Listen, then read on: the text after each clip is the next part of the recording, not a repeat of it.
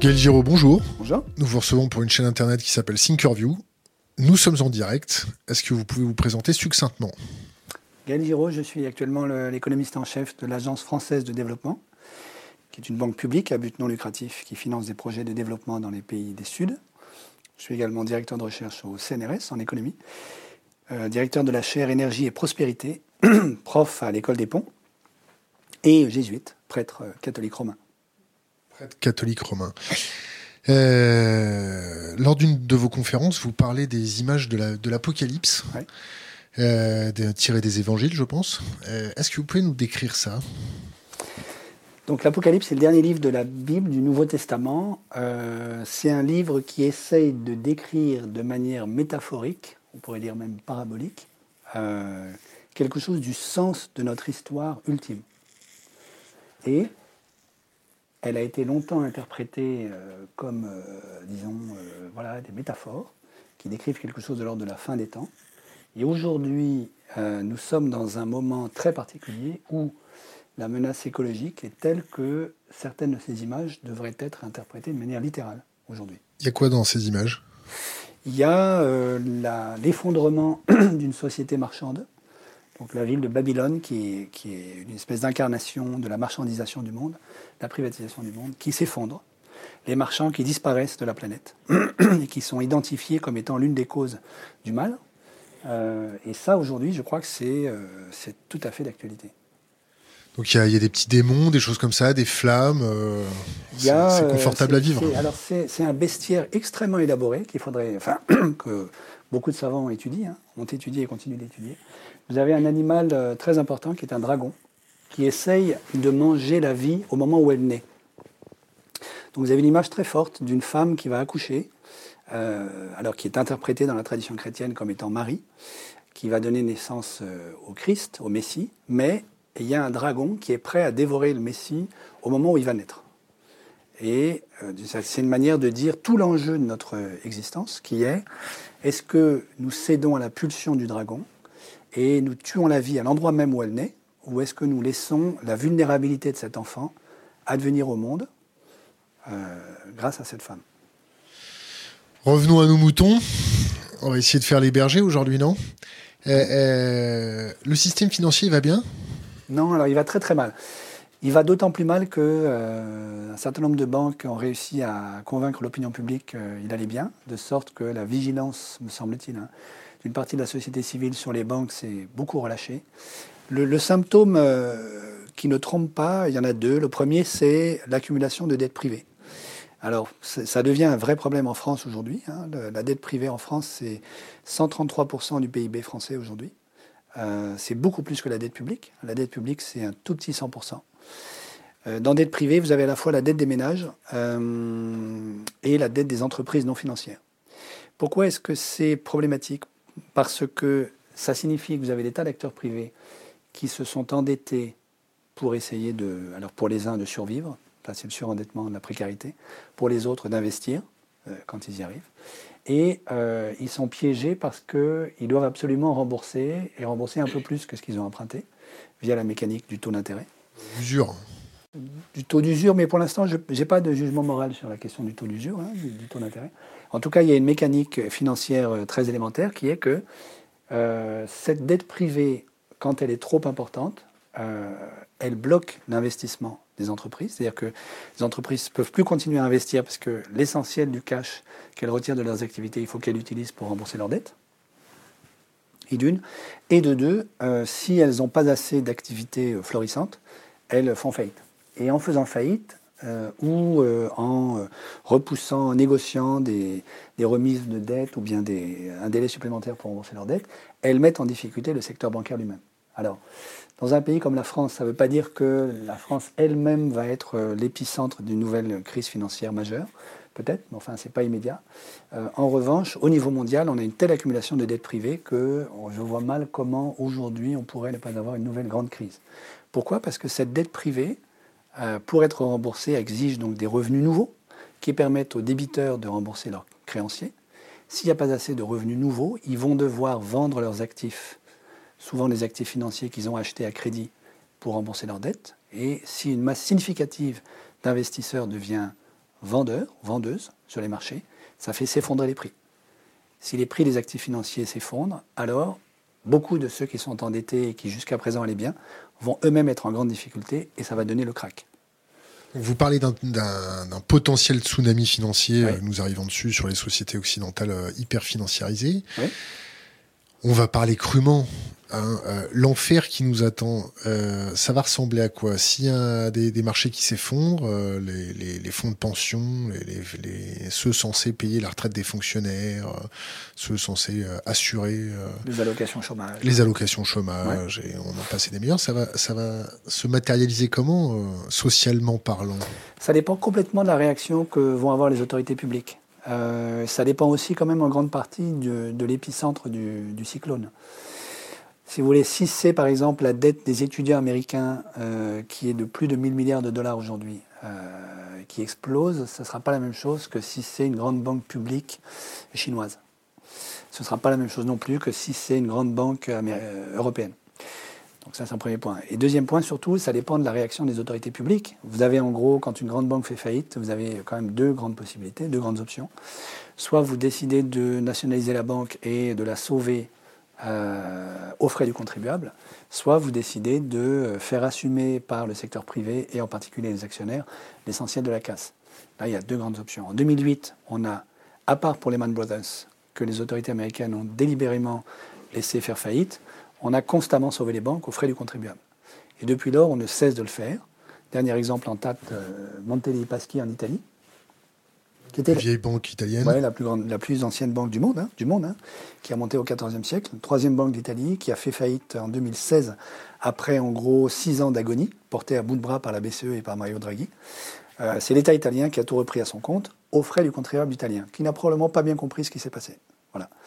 Euh, alors, si on a un nouveau tsunami, ça dépend des autorités. Si elles décident, comme elles l'ont fait jusqu'à présent, de sauver les banques aux frais du contribuable, ça va être euh, de nouveau un approfondissement de la crise sociale pour la plupart des classes moyennes et des classes populaires, voire des catégories aisées qui ne sont pas dans le 0,1% euh, choyé aujourd'hui par le gouvernement français. Donc euh, ça veut dire qu'on va vers une crise sociale, économique encore plus profonde que celle que nous connaissons aujourd'hui. Les gilets jaunes, c'est les prémices Les gilets jaunes, si, on, si cette option-là euh, se matérialise, les gilets jaunes, ça n'est que le début de l'introduction de la préface de problèmes encore beaucoup plus graves. Admettons, admettons que la, privatisation des gains euh, s'arrête et que la mutualisation des pertes euh, continue. C'est une augmentation des impôts C'est une augmentation du coût de la vie C'est quoi?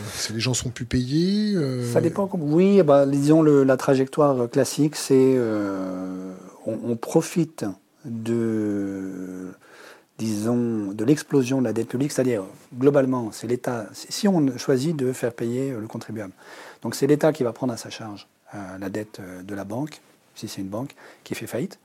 donc la dette publique va exploser. La dette publique explosant, ce sera un alibi de plus pour continuer de détruire, de démanteler l'État-providence qu'on a construit après la Seconde Guerre mondiale. Et donc là, ça veut dire de nouveau des coupes sombres, euh, ou des coupes claires, si vous voulez, suivant l'image que vous voulez utiliser, dans les dépenses publiques. Donc euh, c'est ce qu'on voit déjà maintenant. Ça veut dire fermeture des services publics, fermeture des hôpitaux, des écoles, euh, fermeture des gares, etc. Privatisation. Privatisation à tout bras, ce qu'a connu la Grèce. Vous voyez, donc d'une certaine manière, ça veut dire le schéma grec s'étend à une partie de l'Europe. C'est ça que ça signifie. Et le schéma grec, ça veut dire une privatisation de la société grecque, puisque, comme vous le savez, euh, le port du Pirée a été vendu, un bout du port du Pirée a été vendu à un armateur chinois, une île grecque a été vendue à un, Allemand, tous les aéroports grecs ont été privatisés et vendus. Alors, d'une certaine manière, on le fait déjà en France. On est en train de privatiser l'aéroport de Paris. Euh, euh, disons, la remise en, comment dire, la reprise en main d'une partie de la dette de la SNCF préfigure une possible privatisation de la SNCF. C'est pas impossible qu'on ait également euh, en France, dans nos cartons, euh, l'idée d'un démantèlement de la Caisse des dépôts et consignations et d'un transfert de la, de la gestion du livret A aux banques privées, qui lorgnent sur ce pactole depuis euh, des années. Euh, donc euh, ça aussi, ça peut faire partie des options que le gouvernement pourrait vouloir mettre en œuvre. Donc d'une certaine manière, c'est ça qui est assez, extraordinaire en France. On n'a même pas besoin d'une nouvelle grande crise financière pour qu'on mette déjà en place euh, le programme, disons, la, saignée qui a été infligée à la Grèce. Le cas italien est très intéressant parce qu'il est intermédiaire, il est dans une situation beaucoup plus précaire que celle de la France et il n'est pas encore dans la situation grecque. Euh, ce qui est clair également, c'est que la souffrance sociale que tout ceci provoque va euh, très vraisemblablement bénéficier essentiellement aux formations politiques d'extrême droite. D'extrême gauche Ou d'extrême gauche, mais pour l'instant, l'extrême gauche européenne est mal en point. Mais vous avez raison, c'est-à-dire formellement, il n'y a aucune raison que ce soit d'abord la droite qui en profite, à ceci près que euh, l'extrême gauche aujourd'hui a du mal à se structurer. Donc c'est plutôt, en tout cas c'est ce qu'on voit en Italie, l'extrême droite qui en profite, hein, puisque Cinque Stelle en Italie est un parti euh, construit de briques et de broc à partir euh, du blog de Beppe Grillo, qui est un, une espèce de coluche italien, blog qui est monté en fait en puissance dans les médias italiens grâce à une société de com, qui a été financé par une riche famille italienne qui avait décidé de faire de Beppe Grillo un leader politique, ce qu'évidemment il ne pouvait pas être, ce qu'il ne sera pas. Puis une fois que Cinque Stelle est arrivé en tête euh, des sondages, euh, ce parti d'une certaine manière est arrivé au pouvoir, euh, Volens Nolens, et Di Maio, qui est le ministre de Cinque Stelle phare du gouvernement italien actuel, est un gars qui vendait des, des tickets d'entrée dans les stades de foot avant de faire de la politique. Et qui donc aujourd'hui a une telle euh, inexpérience qu'il est pieds et poings liés devant Salvini, qui est un vieux routier de la, de la vie politique italienne, euh, et qui permet de facto à l'extrême droite aujourd'hui de gouverner en Italie.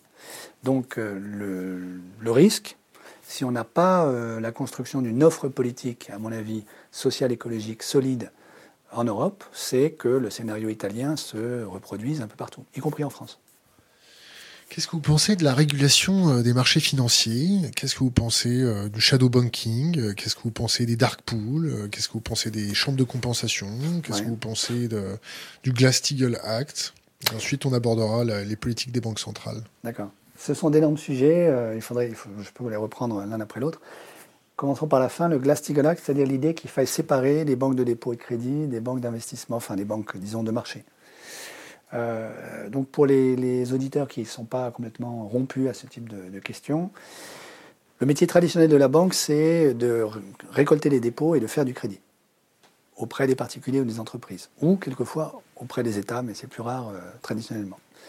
Et puis, avec la libéralisation des marchés financiers dans les années 70-80, à la faveur en fait de la fin des accords de Bretton Woods qui ont créé une source d'incertitude majeure avec les taux de change flexibles, euh, le monde financier se dit on va proposer à l'industrie des actifs dérivés qui sont des contrats de protection, d'assurance contre le risque de change, qui était un risque nouveau, puisque euh, jusqu'alors, euh, le monde vivait dans des régimes de taux de change fixes. Et puis, comme ça a bien marché, l'industrie financière s'est dit il n'y a aucune raison de s'arrêter en si bon chemin et s'est mise à proposer des actifs dérivés sur un peu tout et n'importe quoi. Donc les taux fixes d'abord, les obligations, puis pourquoi pas les actions, puis des dérivés sur les dérivés, puis des dérivés de crédit, etc. On a même fait des dérivés sur la météo. Donc moi j'ai travaillé il y a quelques années sur euh, ce qu'on appelle le pricing, c'est-à-dire la tarification d'actifs financiers dérivés sur la météo qui vous rapporte de l'argent si jamais euh, le manteau neigeux à Courchevel, euh, première semaine de février 2024, était inférieur à 5 cm et obligeait par exemple la station à fermer la station a besoin de se couvrir contre ce risque. Et euh, comme les assurances classiques ne couvrent pas, ben, elle achète un produit financier qui la couvre, ou qui est censé la couvrir. Voilà. Donc, euh, alors, les banques, du coup, ont découvert que ce type d'activité sur les marchés était en moyenne beaucoup plus rentable que l'activité traditionnelle de crédit, qui, elle, dépend fortement de l'économie réelle. Or, comme vous avez une économie réelle qui est en, en fait en berne depuis plusieurs décennies, euh, et qui a une croissance très très molle depuis plusieurs décennies, euh, en gros depuis la, fin des années 80. Euh, c'est beaucoup plus rentable d'aller spiler, comme on dit dans le, dans le jargon, c'est-à-dire d'aller spéculer en fait sur les marchés financiers, plutôt que de, de se préoccuper de savoir si telle PME dans la Drôme est rentable ou non. du coup, il y a un certain nombre de banques qui ont fusionné ce genre d'activité. Et en France, nous avons quatre grandes banques systémiques qui sont dites universelles, au sens où elles cumulent ces deux activités. Activité traditionnelle de dépôt et de crédit, activité de marché. Euh, BNP Paribas, Société Générale, euh, BPCE, Banque Populaire euh, et Crédit Agricole. Ces quatre banques-là, nous sommes le seul au monde à avoir quatre banques systémiques dites universelles.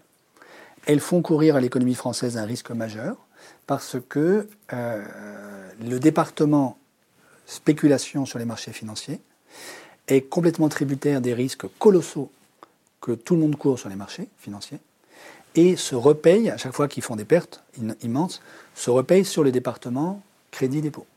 Alors ça a été caricatural au Crédit Agricole, où vous avez eu en interne une guerre de gouvernance très très profonde, puisque le, réseau extrêmement puissant du Crédit Agricole a protesté contre la banque de marché, le département de marché, en disant il n'y a pas de raison que ce soit nous qui essuyions vos pertes. Il n'empêche que le Crédit Agricole a réussi à faire en 2012-2013 euh, plus de 6 milliards de pertes nettes, tout compris, ce qui veut dire que les pertes du département de spéculation financière étaient telles qu'il euh, restait encore 6 milliards après avoir été entièrement épongé, ou partiellement épongé en fait, par le département euh, dépôt et crédit. Alors, pourquoi est-ce que c'est très dangereux? Parce que ce genre de crise et de perte colossale est inévitable, et à cause de toute une série de questions dans le détail desquelles je peux rentrer, et du coup, euh, ça met en danger les comptes de dépôt des déposants français. Or, à hauteur de 72 000 euros 100 000 euros, 100 000 euros par compte. Ouais, 100 000 euros par compte, d'après la loi. Or, si une grande banque du type BNP Paribas faisait faillite, alors il faut voir que le bilan de BNP, c'est quasiment la taille du PIB français. Hein. c'est de l'ordre de un peu moins de 2000 milliards d'euros. Donc si une grande banque faisait faillite, comme BNP Paribas, la France, l'État français serait incapable d'honorer la loi de garantie publique des 100 000 euros par compte. Euh, et donc, les grandes banques, du type BNP et d'autres, ont un pouvoir de chantage colossal sur l'État, en disant, écoutez, euh, si vous prenez telle décision, euh, nous sommes très mal. Or, nos bilans sont très fragiles, contrairement à ce qu'ils racontent dans le public. donc, donc, nous allons mourir, mais si nous mourons, vous mourrez avec nous, parce que vous n'êtes pas capable d'honorer vos propres engagements. J'ouvre une parenthèse. Le, fonds de garantie des dépôts bancaires est provisionné à hauteur de Alors, il y a. Euh, en fait, il y a un fonds. Avec et sans, l'effet de levier. Hein. Non, non, non. Ouais, il y a un fonds européen qui est lié à ce qu'on appelle l'Union bancaire européenne, euh, qui est abondé par les banques elles-mêmes, qui est destiné à sauver les banques en cas de grosse faillite, dans lequel on devrait culminer en 2023 à 55 milliards. 55 milliards, c'est dérisoire par rapport à la taille du bilan d'une banque comme BNP, qui est en gros euh, un peu moins de 2000 milliards. Donc euh, on n'y est pas du tout. 55, c'est un verre d'eau tiède pour, pour, éteindre les cendres après l'incendie. Euh, alors, ceci fait que... Alors, un exemple qui, qui, vous montre que c'est un problème extrêmement actuel au moment de l'effondrement du, du, système bancaire chypriote. Euh, il y a eu un commissaire européen qui a eu la très mauvaise idée de dire ah ben, peut-être qu'en fait, euh, plutôt que de perdre de l'argent public à euh, essayer d'honorer les comptes de dépôt chypriotes, on pourrait ne pas appliquer la loi et ne pas garantir les dépôts. Et puis 24 heures après, il s'est repris en disant non, non, en fait, je me suis trompé, c'est pas du tout ce que je voulais dire. parce qu'il a été averti par les banques elles-mêmes que si la Commission européenne commence à dire ça aujourd'hui, les citoyens européens vont comprendre que leurs comptes de dépôt ne sont pas garantis, ils vont retirer leur argent. Il va y avoir probablement un bank run, et un bank run, ça veut dire la, faillite immédiate de toute une série de banques. Parce que si vous retirez les, dépôts, enfin l'argent liquide qui est en dépôt dans les banques, elles n'ont plus, euh, disons, euh, en gros, une partie de la liquidité dont elles ont besoin pour faire leurs activités. Voilà. France, le fonds de garantie des dépôts, c'est combien J'ai pas de montant pour la France, donc je ne sais pas, il faudrait regarder. Euh, mais c'est sûr qu'il n'est pas du tout euh, à la hauteur de ce qu'il faut. Donc, donc, du coup, ça donne un, pouvoir de chantage des grandes banques universelles sur la puissance publique qui est colossal. C'est, disons, le chantage du noyé et du maître nageur.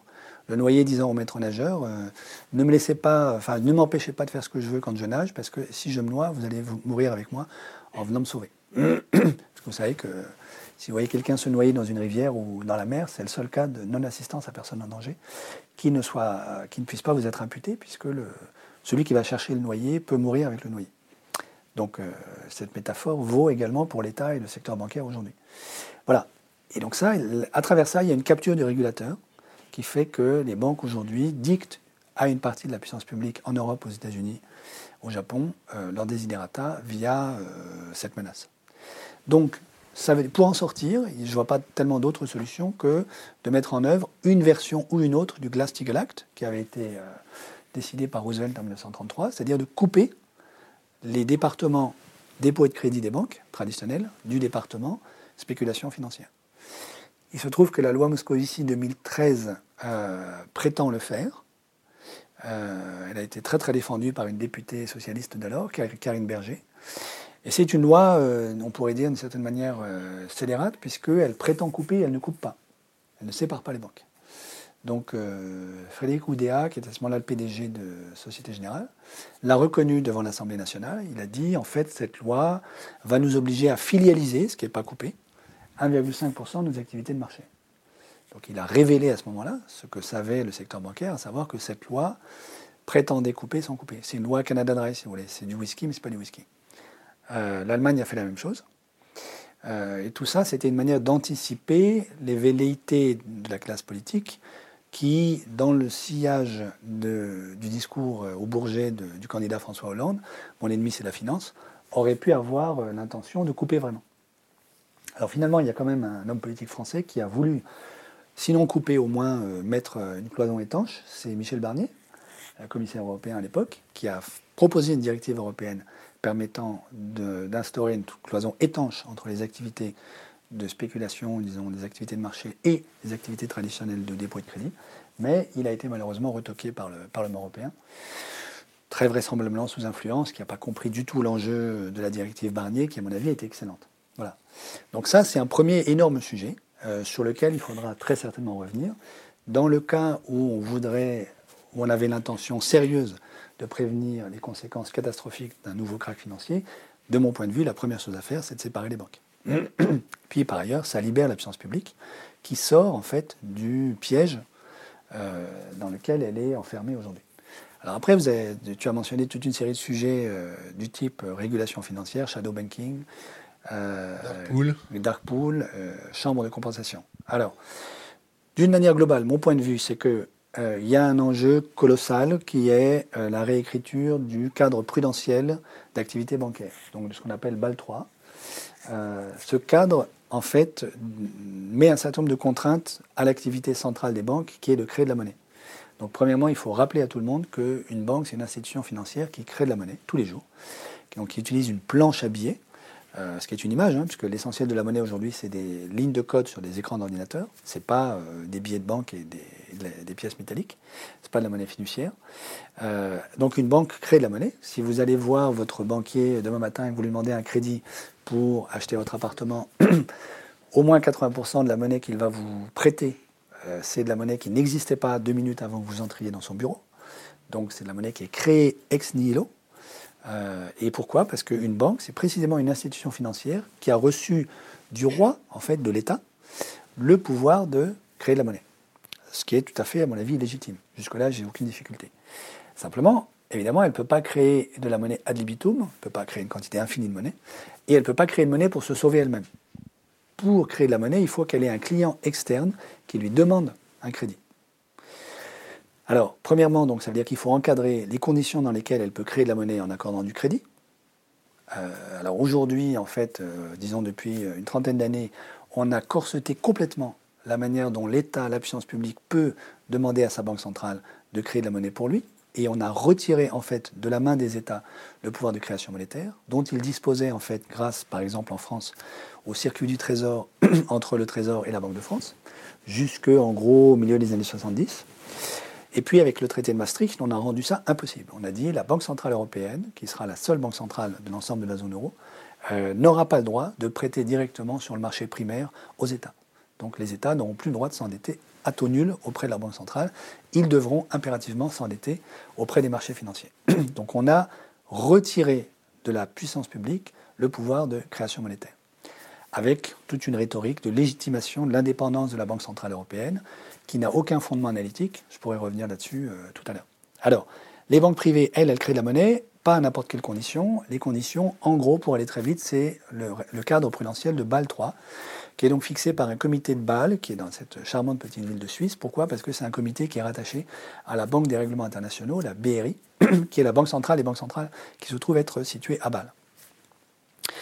Euh, là-dedans, il y a deux enjeux, à mon avis, dans une réécriture de Bâle 3 le premier, c'est de renforcer considérablement les exigences de fonds propres.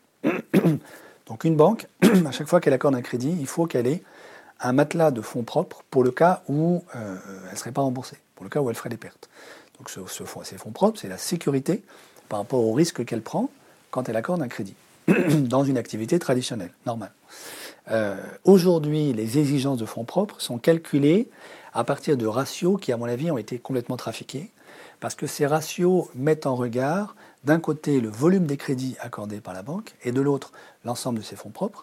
Mais le volume des crédits, il est lui-même pondéré par la dangerosité, la riskiness en anglais, la, mesure du risque de ces crédits. Or, qui calcule la dangerosité de ces crédits? Les banques elles-mêmes, via des modèles suffisamment sophistiqués, avec euh, des bataillons d'ingénieurs euh, et de matheux dont j'ai fait partie, qui font ces calculs et qui font ces modèles, qui sont tels que, avec ça, vous pouvez euh, faire apparaître comme non risqués des crédits extrêmement risqués et diminuer énormément les exigences de fonds propres de la banque. Donc ces ratios-là, qui sont des usines à gaz, que les auditeurs comptables n'ont absolument pas les moyens et le temps d'aller euh, inspecter et euh, euh, regarder jusqu'au bout, parce qu'ils n'ont pas le temps d'aller regarder les modèles de finances stochastiques qui sont utilisés par les ingénieurs pour les calculer. Ces ratios-là, à mon avis, ne valent pas grand-chose. Le ratio pertinent, c'est un ratio très très simple que n'importe quel comptable est capable de calculer, qui est simplement le ratio volume des crédits accordés divisé par fonds propres purs, sans pondération, sans modèle, rien du tout. Et quand on regarde ce type de ratio, on constate que la plupart des banques de la zone euro aujourd'hui sont à 2-3%. Quelques-unes un peu au-dessus, mais en gros, elles tournent à 3%. Au début du 20e, elles étaient à 20%, 20-25%. Au 19e, elles étaient à 50%. Et à partir des années 80, ce ratio s'est effondré parce que, évidemment, euh, si vous devez immobiliser des fonds propres, vous faites moins d'affaires. Vous ne pouvez pas payer des bonus colossaux, vous ne pouvez pas payer votre PDG 1 million d'euros par mois, c'est pas possible. Si vous voulez faire ça, euh, il vous faut diminuer la contrainte des fonds propres. Donc, d'une certaine manière, le secteur bancaire, en complicité avec une partie des régulateurs, a fait en sorte que euh, le cadre prudentiel de BAL3 devienne lui-même une usine à gaz qui permette au fond de relâcher la contrainte mon point de vue, mais je ne suis pas du tout le seul, il y a plein d'économistes qui disent ça, c'est qu'il faut renforcer la contrainte pour sécuriser les banques. Le FMI lui-même dit que les banques sont sous-capitalisées. Jusqu'à combien faut-il monter Pardon, excuse-moi. à mon avis, il faut monter au moins jusqu'à 20%, vu la, dangerosité de la situation aujourd'hui pour résumer le trivialement, euh, on a un système financier qui est dirigé par une bande de mégalos qui sont sur la corde raide euh, à chaque seconde, euh, avec les fondements de la soutenabilité de notre société, pareil, sur la corde raide. la question, elle est très simple. Le too big to fail, que tu as essayé de me décrire, mhm. ce chantage de, on va mourir, tu vas mourir avec nous, est-ce que c'est pas un chantage du genre, si les gens comprennent ce qu'on a fait, ce qu'on est en train de faire et ce qu'on veut faire, on perd notre tête. Les têtes vont rouler, et les fourches vont s'aiguiser et on va se faire attraper. Alors, en fait, c'est ce qu'une partie du secteur bancaire a craint en 2008. Euh, disons le cataclysme financier de 2008 qui a été colossal. Il y a quand même 25% de la capitalisation boursière du monde qui a disparu.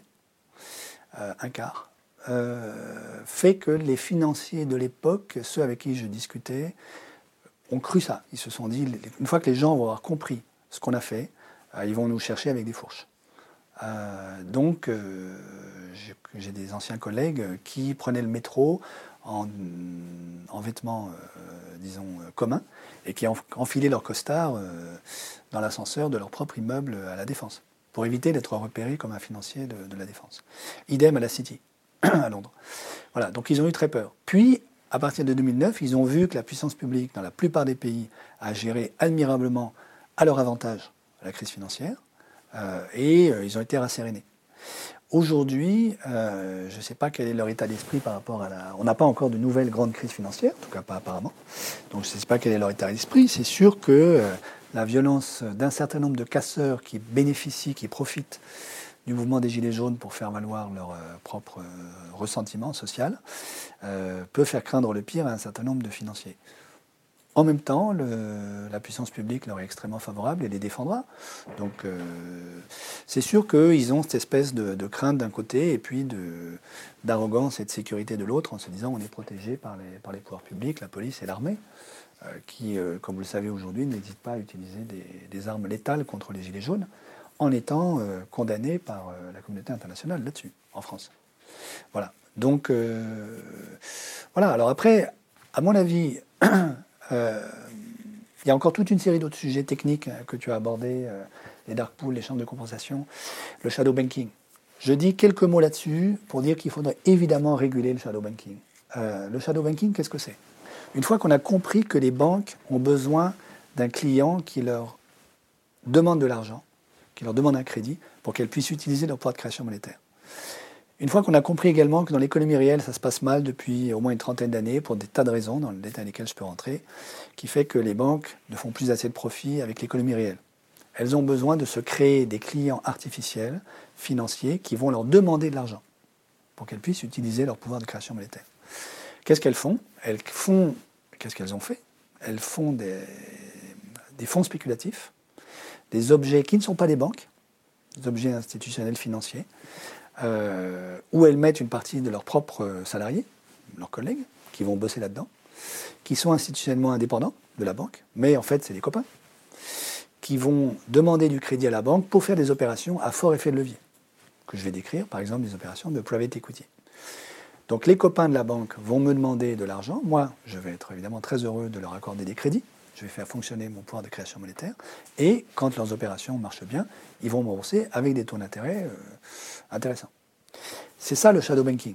Donc le shadow banking, c'est je délocalise une partie des activités que je voudrais pouvoir réaliser dans des équipes qui sont mes anciennes équipes à moi, que je mets, que je place dans des animaux institutionnels hybrides qui ne sont pas bancaires, donc qui ne sont pas soumis à la réglementation bancaire. Hors régulation. Voilà, hors régulation, et qui vont pouvoir faire ce que moi je n'ai plus le droit de faire comme banque.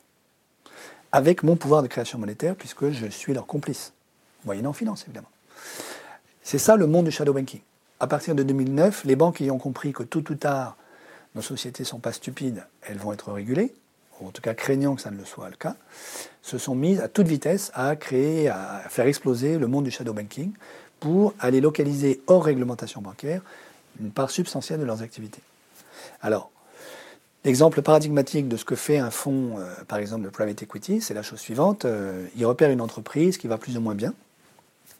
Il emprunte 100 euh, auprès de sa banque alliée, complice, pour acheter l'entreprise. Avec ces 100, il fait une opération d'entreprise.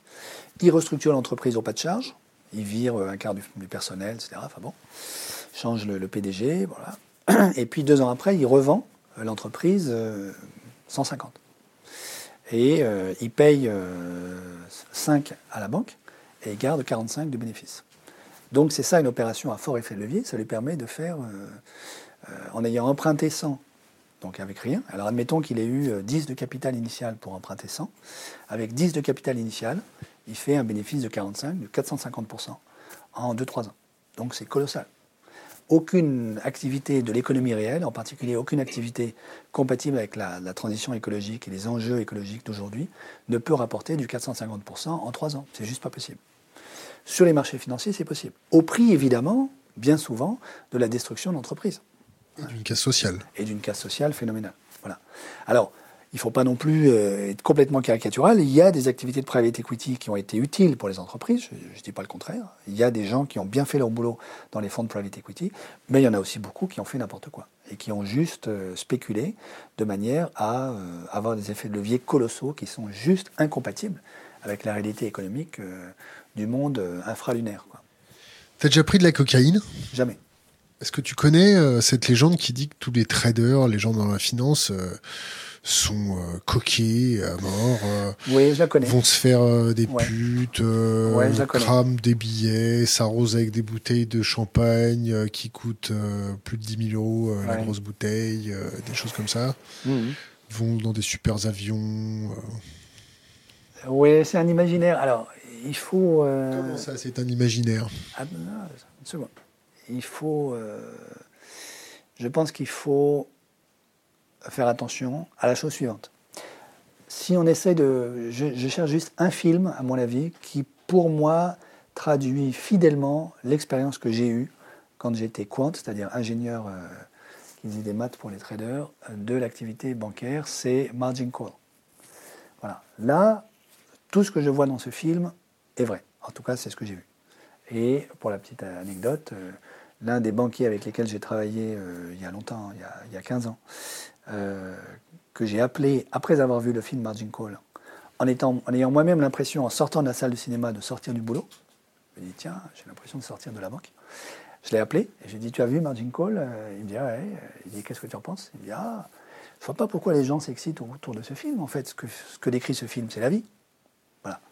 Donc, euh, ceux qui ont trempé là-dedans, quand ils voient Margin Call, ils disent, bah ouais, c'est ça. Donc ça, c'est un film, à mon avis, juste, au sens où il décrit l'étendue de ce que vivent un certain nombre de traders.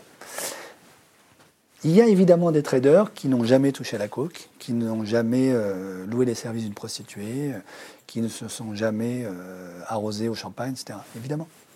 Donc, il s'agit de ne pas. je, dire, je pense qu'il faut être un tout petit peu raisonnable dans la manière dont on manie cet imaginaire-là.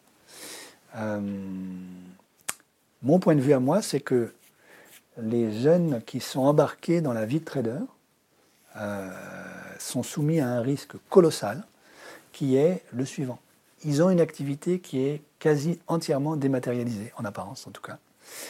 Donc quand ils spéculent par exemple sur les actifs dérivés, sur les matières premières agricoles, ils se rendent absolument pas compte de l'impact que ça peut avoir sur le prix du blé ou du riz dans un village euh, d'Andhra Pradesh, en Inde.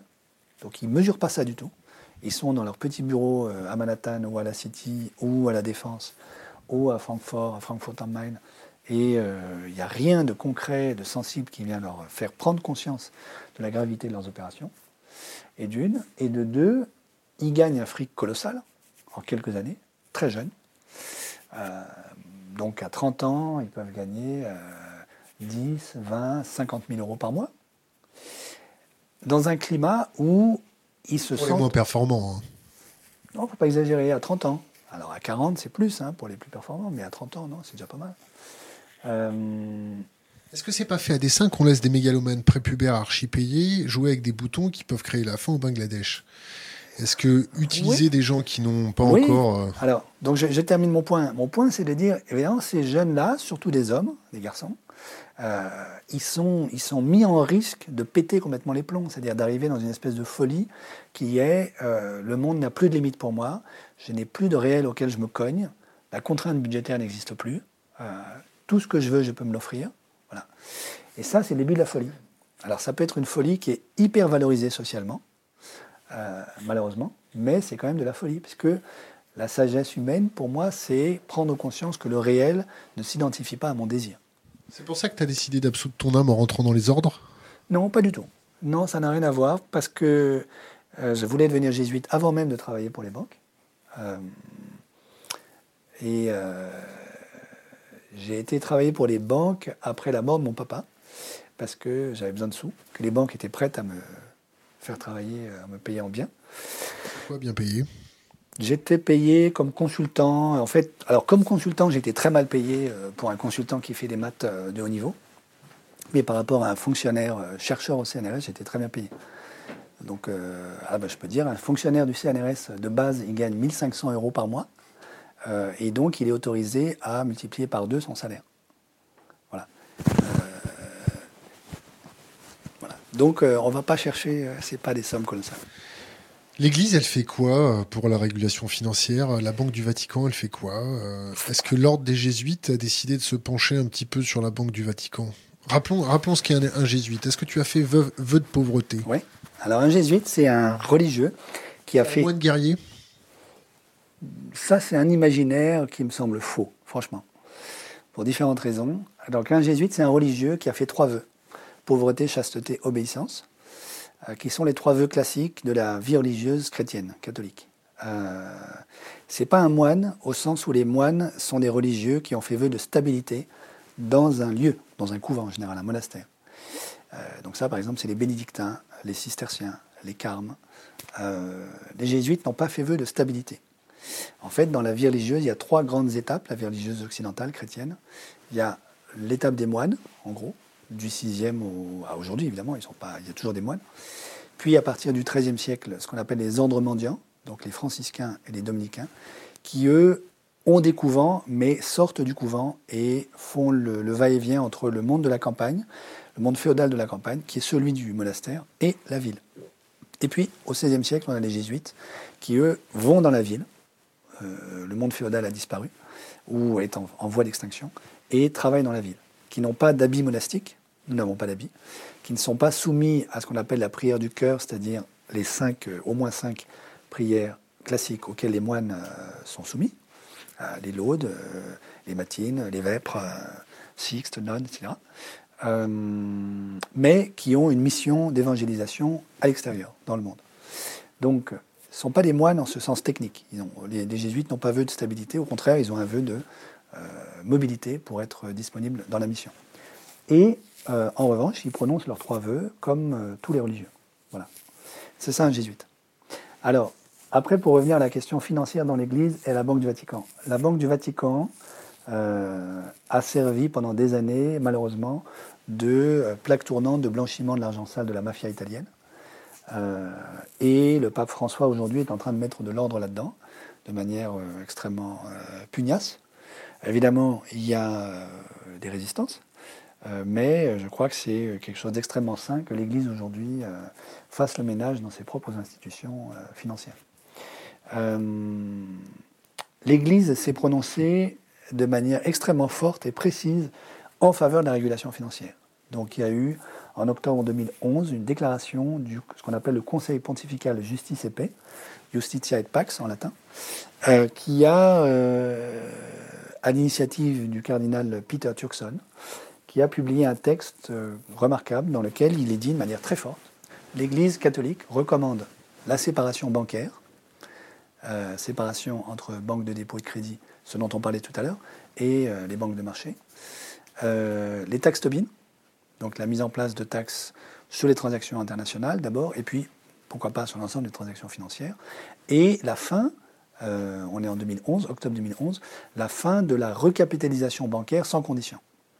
Donc à ce moment-là, euh, le Conseil pontifical de justice et paix dit nous observons qu'entre 2008 et aujourd'hui, ce que la puissance publique a fait, c'est essentiellement de recapitaliser les banques en faillite ou en quasi-faillite sans émettre aucune condition sur l'activité de ces banques. Ça, il faut arrêter parce que c'est juste euh, ce que tu disais tout à l'heure, c'est-à-dire on privatise les gains et on mutualise les pertes euh, sans aucune euh, contrepartie du côté de l'activité bancaire. Voilà. Le pape François a pris des positions extrêmement fortes en faveur de la régulation financière et de la sortie d'une espèce d'idolâtrie du monde financier.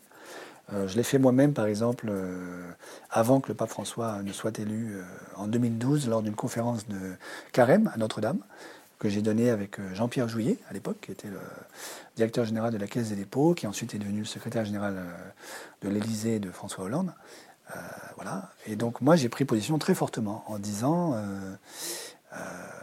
les marchés financiers sont le veau d'or d'aujourd'hui. il faut sortir de ça et les réguler, les réguler sans état d'âme. Parce que l'utilité sociale des marchés financiers aujourd'hui n'est pas démontrée. Voilà. Donc je crois que la position euh, du magistère ecclésial chrétien, catholique, est très claire. Euh, la finance, ça se régule. Et euh, nous avons un risque majeur d'idolâtrie aujourd'hui des marchés financiers dont il faut sortir. Bon, parlons un peu d'écologie. On reviendra sur la finance un peu plus tard. On a un copain qui est fondateur du programme spatial français qui s'appelle Jacques Blamont, qui a écrit un bouquin qui s'appelle Introduction au siècle des menaces qui a été rencontré le cardinal noir pour lui dire voilà, euh, je suis biographe officiel de. Bon, il n'a pas présenté comme ça, mais euh, je suis biographe officiel de, de, Galilée. Euh, j'ai un problème. La consommation de viande nous emmène un peu ça va nous créer des problèmes. les nappes phréatiques se cassent la gueule, la pollution, tout ça. Bon, résumé trivialement. Il leur dit voilà, vous êtes depuis 2000 ans euh, les meilleurs au niveau de la propagande. Bon, vous avez cramé euh, deux trois scientifiques, mais c'est pas grave. Euh, est-ce que vous pouvez pas faire quelque chose pour que vos fidèles fassent, prennent des dispositions pour moins consommer de viande, mhm. respectent le, climat, ainsi de suite. ça n'a pas donné grand-chose. L'Église, elle en est où là, avec le réchauffement climatique? Elle va attendre que euh, Jésus revienne, euh, qu'il nous sauve, euh, qu'il multiplie les petits poissons, qu'il ouvre les océans. notre ami imaginaire à tous, il est où? Alors, l'Église, en fait, de mon point de vue, l'Église catholique, il y a d'autres églises que l'Église catholique, a pris une position extrêmement forte en juillet 2015 avec la publication de l'encyclique Laudato Si. Aucune institution n'avait publié un tel texte. Et j'ai plein d'amis écolos, euh, d'extrême gauche, ou non, mais aussi d'extrême gauche, qui ont pleuré en lisant ce texte, en disant Nous, ça fait 40 ans qu'on se bagarre, on n'a jamais été capable de produire un tel texte. Je pense que ce texte-là a propulsé l'Église catholique, qui s'y attendait pas, euh, de la position qui était la sienne, qui était plutôt sur le bord de la route par rapport à l'histoire de l'humanité et de nos sociétés, dans la locomotive. Au sens où elle a dit euh, un certain nombre de messages très très forts. La question écologique est devenue la question primordiale aujourd'hui, pour nous. Euh, la Laudato aussi est très clair là-dessus. Euh, on ne peut pas être chrétien et croire que les marchés vont pourvoir et résoudre le problème écologique. Il y a même au numéro 123 de l'encyclique une phrase extrêmement forte où le pape dit euh, il y a une même logique entre le viol des enfants, l'abandon des vieillards et l'idéologie du marché qui nous sauverait de la question écologique. avec les petits-enfants, ça marche pas trop bien en ce moment. Hein. L'Église euh, est en train malheureusement de, voilà, de découvrir qu'elle euh, est aussi pécheresse. Ils découvrent, ils découvrent pas trop quand même, ils étaient au courant, non? Moi, le meilleur service de renseignement du monde, c'est quoi? Euh, On peut en discuter. Moi, j'étais pas au courant. Euh, il y a deux choses. Hein. À mon avis, il faut pas. Je veux dire, il faut, il faut vraiment apprendre à distinguer, je crois. Euh, c'est le cas de le dire. Ouais. L'Église aujourd'hui est prise dans des scandales absolument monstrueux que je ne peux évidemment que condamner et désavouer. Et il faut que la justice passe, se fasse. avec la plus extrême sévérité, euh, parce que c'est la crédibilité de l'Église qui est en jeu. Voilà. Donc, Barbarin, Barbarin, une petite tape sur l'épaule, c'est pas grave? Barbarin? C'est Barbarin qui a été reçu par le pape parce qu'il voulait donner sa démission, et puis en fait, non, le pape a dit non. Alors le pape, euh, en fait, l'a mise à pied, mais n'a pas reçu sa démission tant que la procédure judiciaire n'est pas complètement terminée. Puisque euh, Monseigneur Barbarin a fait appel de sa condamnation. Voilà. enfin, il est mis à pied. Euh, et par ailleurs, comme vous le savez, euh, le numéro 3 du Vatican, lui, a été entièrement démissionné, réduit à ce qu'on appelle réduit excommunié Non, pas excommunié, euh, exclu de l'ordre des prêtres, donc dans le, dans le, jargon canonique, réduit à l'état laïque. Donc il n'est plus prêtre, si vous voulez. On n'a jamais eu une telle sanction dans l'Église, c'est la première fois. Donc je crois qu'il faut mettre ça au crédit du pape François. Je ne crois pas du tout qu'on puisse accuser François d'être une espèce de complice, euh, même par ignorance, euh, des affaires de pédophilie. Au contraire, il essaye d'instruire euh, ce dossier, je crois, avec beaucoup de courage et, le plus de transparence possible. Voilà. ça, c'est un aspect fondamental. Je ne suis pas du tout en train de nier la réalité la gravité de cette question. et ce que je vais dire là n'est pas une manière d'excuser l'Église. Mais je pense que nous tous, ici, là, on est conscients du fait que, évidemment, ce n'est pas un problème purement ecclésial, malheureusement. C'est la maladie du pouvoir C'est la maladie du pouvoir, on pourrait dire, oui, tout à fait. Ce que j'observe dans les milieux non ecclésiaux, proches de l'État et euh, de la haute fonction publique, c'est euh, malheureusement très très proche. C'est très très proche. Il y a un sentiment de toute puissance qui, euh, d'une certaine manière, se traduit dans une sexualité complètement désordonnée. Je disais l'autre jour, il n'y a pas très longtemps, assez amusant, euh, des travaux qui ont été faits par les éthologues sur euh, les chimpanzés et la manière dont, dans une tribu de chimpanzés, on devient le chef. Le chef, c'est celui qui est capable de euh, faire l'amour avec les, guenons les plus charmantes du groupe. Donc c'est celui qui est capable de séduire les guenons et de se reproduire avec elles. C'est lui qui devient le chef. Donc l'enjeu de l'autorité légitime de la, du pouvoir, de la violence et de la puissance chez les chimpanzés, c'est la capacité à être choisi par les jolies filles.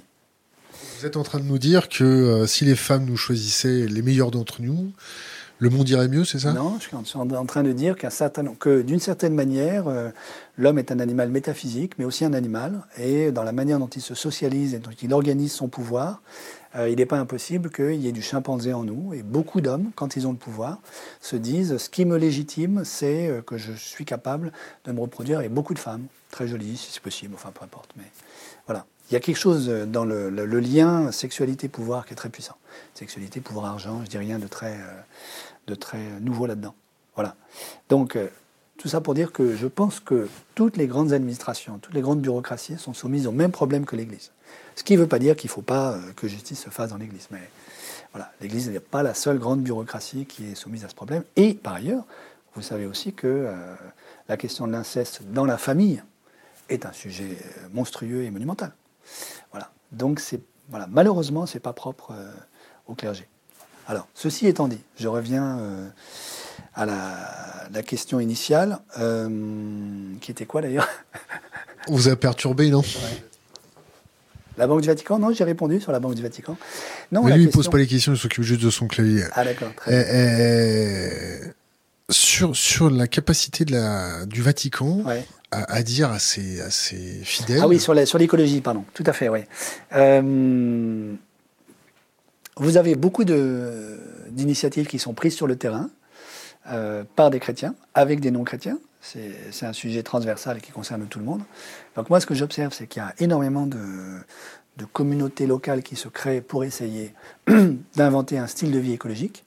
Euh, un exemple, c'est euh, le magnifique campus de la transition écologique à Forges, près de Montreux, auquel je contribue, qui est un, château du XVIIIe siècle dans, lequel une communauté qui vit là, hommes, femmes, religieux, laïcs, pas religieux, etc., apprend à vivre de manière écologique. donc ça veut dire tout le monde est végétarien, on fait de la permaculture, on mange les produits du jardin, et l'idée, c'est que ça devienne un centre de formation, d'apprentissage, où on apprend et on vit ce qu'on apprend. Voilà. Alors, il y a euh, des activités, enfin des initiatives du même type qui sont prises dans le monde.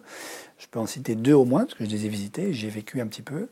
Vous avez le Schumacher College à Totnes, en Angleterre, et puis euh, le Sustainability Institute à Stellenbosch, en Afrique du Sud, euh, qui font mutatis mutandis la même chose. C'est-à-dire, c'est un lieu de formation, vous donnez des cours avec des étudiants, et dans le même temps, tout le monde va faire de la permaculture au jardin, mange les produits du jardin. Toute l'électricité provient euh, de photovoltaïque décentralisé dans l'éco-village alentour. Tous les déchets sont recyclés, l'eau est recyclée, etc., etc. On apprend à vivre d'une manière qui soit compatible avec euh, euh, le respect, disons, des écosystèmes dans lesquels, des milieux dans lesquels nous vivons.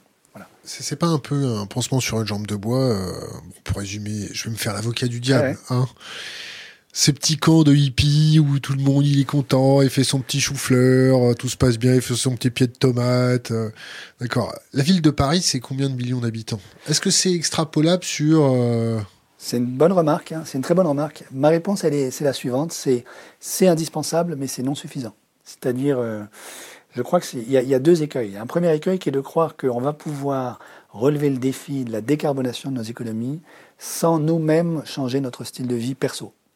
Ça, c'est juste pas possible. Donc, euh, il faut que les hommes acceptent de ne plus manger de viande rouge. Voilà. C'est dur pour eux parce que là aussi, il y a un investissement.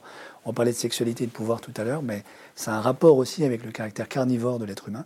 Euh, quand on mange de la viande, on se rassure parce que on se prouve à soi-même qu'on est tout en haut de la pyramide des prédateurs sur la planète et qu'on n'a pas de prédateurs au-dessus de nous. Euh, voilà, il faut lâcher ça et arrêter de manger de la viande rouge. C'est pas du tout évident regardez autour de vous les hommes euh, adultes qui sont, euh, qui sont végétariens. Euh, donc premier écueil, croire qu'il ne faut pas changer notre style de vie le plus élémentaire. Deuxième écueil, croire que ça suffit. Évidemment, ça ne suffit pas. donc ce n'est pas des petits clubs hippies, c'est un apprentissage existentiel profond de la manière dont je dois changer mon mode de vie. Dans le même temps, il faut évidemment que la puissance publique et le secteur privé changent complètement de braquet sur la question écologique. Est-ce qu'ils sont prêts à faire ça? Quand on voit que, si je peux me permettre d'utiliser des grands mots, euh, cette oligarchie politique formatée euh, depuis des décennies, voire certaines générations, de, depuis des générations, euh, est-ce que tu sens ce basculement, ce changement de paradigme au sein même de nos élites? Quand on les voit s'augmenter en arrivant dans les ministères, quand on les voit comme ça se balader, tu comprends ce que je veux dire Oui, je vois très bien il y a, à mon avis, alors, de nouveau, comme pour les traders tout à l'heure, hein, je disais, il y a aussi des traders qui ne touchent pas à la coke, etc. Euh, il y a aussi des politiques qui ne se grattent pas le nez aussi. Hein. Oui, il y a aussi des politiques qui, qui, bossent et qui, qui, ont compris les enjeux écologiques. Voilà. De mon point de vue, et ça rejoint un tout petit peu ce qu'on se disait il y a quelque temps, le lieu de la résistance la plus profonde, c'est la finance. C'est pas tellement la classe politique. La classe politique, en fait, quand même, aujourd'hui, a compris la gravité de l'enjeu. Il vient d'où Macron? Macron, c'est un haut fonctionnaire euh, de l'inspection générale des finances qui a pantouflé dans le secteur bancaire d'affaires chez Rothschild, puis qui est revenu dans la, fonction publique, comme beaucoup de hauts fonctionnaires qui font des va-et-vient entre la haute fonction, la haute finance privée et la finance publique. Donc, ce que je peux raconter pour illustrer ça, c'est une discussion que j'ai eue avec des financiers de la City à Londres euh, il y a quelques mois, euh, où on a passé une journée à la Royal Academy of Science, dans un endroit magnifique d'ailleurs, sur les questions écologiques et, euh, disons, la gravité du désastre écologique et l'enjeu du financement de la transition énergétique vers des énergies renouvelables. On a eu un certain nombre de discussions, d'abord sur le diagnostic écologique, qui montrait que tout le monde autour de la table était bien informé. Donc mes interlocuteurs savaient, ont compris que nous allons vers des effondrements de type régional, continental que euh, le Sahel est dans une position extrêmement difficile, qu'on va avoir des millions, des dizaines de millions de réfugiés climatiques qui vont courir dans tous les sens sur la planète pour aller chercher un endroit pas hostile à la vie humaine dans les années qui viennent. Ils ont compris que euh, la fonte du pergélisol, ce qu'on appelle le permafrost en anglais, aussi bien à la surface de la Terre, donc euh, en Sibérie, Alaska, Groenland, que sous, la mer. Avec les hydrates de carbone euh, qui explosent. Les hydrates, voilà. Euh, qui vont lâcher du méthane, que ça, si ça s'accélère, ça veut dire qu'on se prend plus 5, 6, 7, 8 degrés, et personne ne sait où ça s'arrête, dans les décennies qui viennent. et ça, ça veut dire que la survie de l'espèce humaine est en jeu. C'est ça que ça signifie. Alors aujourd'hui, on n'a pas d'évidence empirique qui montre que euh, on en est déjà là, mais on n'a pas d'évidence empirique qui montre le contraire. Donc euh, il y a un débat euh, extrêmement intense et angoissé à l'intérieur de la communauté scientifique sur la mesure des émissions de méthane à la surface de l'océan Arctique. Voilà. En fait, on manque de mesures. On manque de mesures sur, sur ça Mais pourtant, j'ai des copains qui bossent chez Total au niveau de la prospection qui me disent voilà, quand les hydrates de carbone ils pètent sous l'eau, euh, il y a les gouvernements qui s'excitent parce qu'ils ont l'impression qu'il y a des tests de bombes nucléaires, euh, ils savent pas d'où ça vient et ils ont compris depuis un certain nombre de décennies que ça. Oui, ouais, mais malgré tout, non, non, les derniers travaux, y compris ceux qui sont publiés en 2018, l'an dernier, euh, montrent qu'en fait on a un gap entre les, les instruments de mesure qu'on a posés sur Terre et la mesure de la densité en méthane de l'atmosphère à, mi-altitude. Pourquoi? Parce qu'on ne sait pas mesurer ce qui sort vraiment de l'océan. Donc en fait, à mi-altitude, il y a plus de méthane qu'à la surface de la Terre. Et le, différentiel entre les deux pourrait être dû à ce qui, vient de l'océan. Mais aujourd'hui, ce n'est pas démontré. Voilà. Donc il y a un débat là-dessus. Mais la réalité de ce débat traduit quand même le fait que nous sommes aujourd'hui dans une situation extrêmement dangereuse. tes copains de la City, ils ont fini comment? Ils sont un peu bourrés euh, Ils se sont dit, voilà les gars... Une fois qu'on a dit tout ça, on a dit, bon, euh, qu'est-ce qu'on fait? Et en gros, le message de ceux qui étaient là, donc qui ne sont pas forcément représentatifs de la totalité de la City, mais en tout cas d'un certain nombre de financiers qui ont du pouvoir, ça a été on ne fera rien, nous les Européens. Pourquoi? Essentiellement parce que euh, ça nous obligerait à détricoter ce que nous avons mis 40 ans à mettre en place, c'est-à-dire la capture du régulateur, de l'absence publique, le démantèlement de l'État-providence, l'indépendance de la Banque Centrale Européenne, la privatisation des profits, la mutualisation des, pertes, etc. etc. Évidemment, ce n'est pas dit de manière aussi caricaturale et grossière que ce que je viens de dire, mais c'est quand même ça le, message essentiel.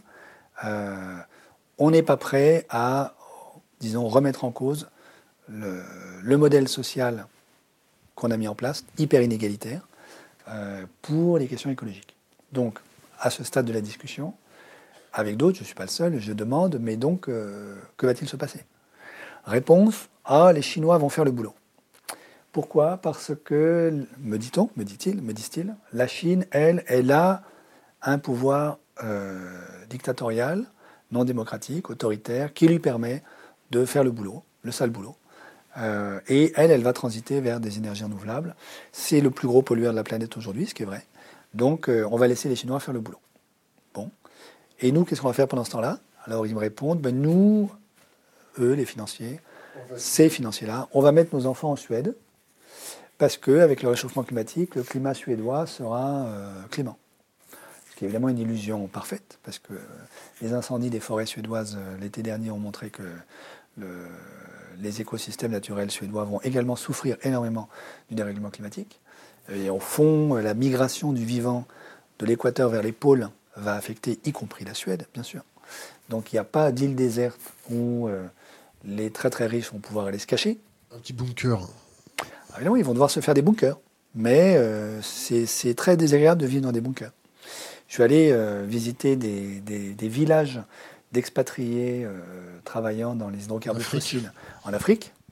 Donc, à l'intérieur du village, vous avez la piscine, la salle de concert, le cinéma, le terrain de tennis, le terrain de golf et on lave les voitures avec de l'eau potable. Vous avez des murs d'enceinte de 5 mètres de haut, double épaisseur, mirador, barbelés, chiens, policiers, etc. De l'autre côté, les gens n'ont pas d'eau potable à boire. Les expats, quand ils sortent de ces villages-là, montent dans des bus militarisés, jeep à l'avant, jeep à l'arrière, talkie-walkie. On ne s'arrête pas au feu rouge, on va sur le site d'exploitation et on revient. Madame euh, qui vit là euh, se paye des psys pour toute sa vie. Et monsieur euh, évidemment. Se paye des. Non, non, enfin, je sais pas. Des psys pour toute sa vie aussi. Lui aussi, certainement, il se paye des psys aussi. Donc, ils vont mal. Et donc, euh, cette vie bunkérisée dans les gated communities fera souffrir, y compris les plus riches. Mais, pour l'instant, ils ceux que j'ai rencontrés, en tout cas ceux avec qui je parlais ce jour-là, à Londres, il y a quelques mois, étaient encore dans cette espèce de fantasme de euh, il existe une île déserte où on va pouvoir se cacher et laisser les autres payer la facture à notre place. Voilà. Donc ça, ça, là, il y a un lieu de résistance très très fort euh, auquel que j'observe. Voilà. Les classes politiques qui sont actuellement au pouvoir euh, ne sont pas nécessairement enfermées dans ce cynisme-là, euh, mais elles naviguent là-dedans. C'est compliqué pour elles. Donc elles naviguent entre disons d'un côté les gilets jaunes ou les gilets rouges en Tunisie ou euh, d'autres manifestants, les, lycéens qui vont manifester dans la rue pour le climat, etc., sur la planète entière, qui leur disent écoutez, ça suffit, maintenant il faut prendre la question écologique au sérieux. De l'autre côté, euh, un système financier qui euh, ne prend que très très lentement la mesure de la gravité de la situation écologique et de ce que ça implique de déstabilisation de la sphère financière elle-même. Donc vous avez un financier qui l'a dit de manière très forte en septembre 2015, c'est Mark Carney, le gouverneur de la Banque centrale d'Angleterre, qui a, pour la première fois, et ça a été un vrai coup de tonnerre hein, dans la sphère financière, qui a dit euh, la principale menace de la stabilité financière aujourd'hui, c'est le climat. Mais vous avez là-dedans une sphère financière avec évidemment quelques financiers qui ont très bien compris la gravité de l'enjeu et qui essaient de se démener comme ils peuvent. Quelques assureurs qui, euh, parce qu'ils font des pertes de plus en plus fortes à cause de l'impact du dérèglement climatique, commencent à comprendre qu'il va falloir prendre la chose au sérieux, puisque leur propre business pourrait être impacté dans les années qui viennent. Donc vous avez euh, le patron d'AXA qui dit, euh, il y a deux ans, euh, une planète à 4 degrés Celsius n'est pas assurable. Donc il va y avoir des tels dégâts sur le patrimoine de capital que nous, on ne pourra plus assurer. voilà. Mais tout ça dans un contexte où la très grande fragilité bilancielle d'un certain nombre de banques et l'explosion des dettes privées qui fragilise la totalité de l'édifice financier, fait qu'aujourd'hui, une bonne partie de la sphère financière ne sait pas euh, où aller, que faire. Voyez, elle est prise entre euh, un volcan qui va exploser, c'est son propre crack interne, et puis euh, le tsunami qui lui tombe dessus, qui est le dérèglement climatique. Et donc là-dedans, pour l'instant, ils n'ont toujours pas, enfin en tout cas ceux avec qui je parle, n'ont toujours pas pris de, décision forte, en tout cas collectivement. Et la classe politique, qui est très dépendante de la sphère financière, pour toutes les raisons qu'on a dites euh, tout à l'heure, euh, pour l'instant, ne prend pas la mesure de l'urgence écologique. Pierre Laroutourou, ça te parle? Oui, bien sûr, je connais bien, c'est un ami. Son initiative de lever 1000 milliards pour sauver euh, le climat. C'est du wishful thinking, 1000 milliards, c'est pas assez. Quand tu dis quand tu dis que cette transition écologique, ça va durer 100 ans et ça va coûter très très cher, ça coûte combien? Les chiffres, euh, alors il y a une bagarre de chiffres. Euh, alors, en gros, euh, si on veut, donc il faut redonner les enjeux. Les enjeux, c'est L'accord de Paris, la COP 21, décembre 2015, la communauté internationale s'engage à faire en sorte que l'augmentation de la température moyenne à la surface de la planète à la fin du siècle n'excède pas plus de degrés Celsius. il est vraisemblablement trop tard pour qu'on reste en dessous des 2 degrés. La vraie question, c'est comment rester le plus proche possible des plus de degrés. Combien ça va coûter? Euh, C'est entre, disons, 50 000 et 90 000 milliards de dollars pour les 15-20 années qui viennent. Donc c'est de l'ordre du PIB mondial, étalé sur 15 ans. Donc ça fait beaucoup d'argent. Euh, est-ce qu'on a cet argent? La réponse est oui. Est-ce que la sphère financière est prête à le financer? La réponse est non, aujourd'hui. quand tu dis, quand tu dis euh, cet argent-là, oui, c'est-à-dire qu'on a la capacité de la créer, de faire de la dette? Alors, on a, on, a tous les moyens. On a la capacité de le, créer et on a la capacité aussi d'aller le chercher, parce qu'il existe déjà. Je veux dire, la, monnaie qui circule sur la planète aujourd'hui, c'est plus de 240 euh, 000 milliards. Parce que c'est l'argent qui a été créé par les banques centrales, en particulier au cours des dix dernières années, euh, à la faveur des politiques monétaires non conventionnelles, dites du quantitative easing, l'assouplissement quantitatif, qui ont inondé les marchés interbancaires de liquidités et qui ont permis aux banques elles-mêmes de créer énormément d'argent pour aller jouer sur les marchés financiers.